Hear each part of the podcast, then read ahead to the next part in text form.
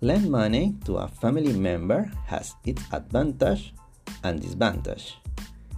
One advantage is that it increases trust among family members.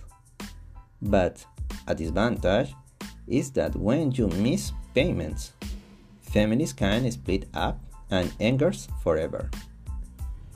For example, when my brother borrows money from me, I think and I ask him, Why do you need it? Then, if he really needs, I lend him the money.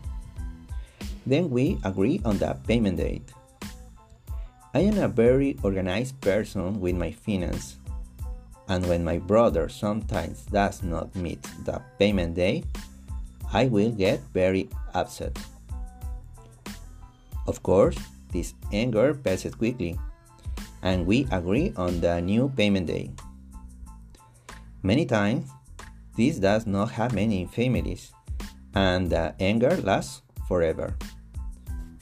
One recommendation to ask to borrow to a family member is thinking if you really need it.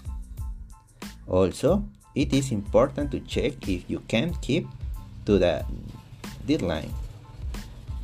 Another recommendation is to the sign a contract for the borrowed money to have even evidence and date of payment. Finally, you must evaluate very well before lending money to a family member.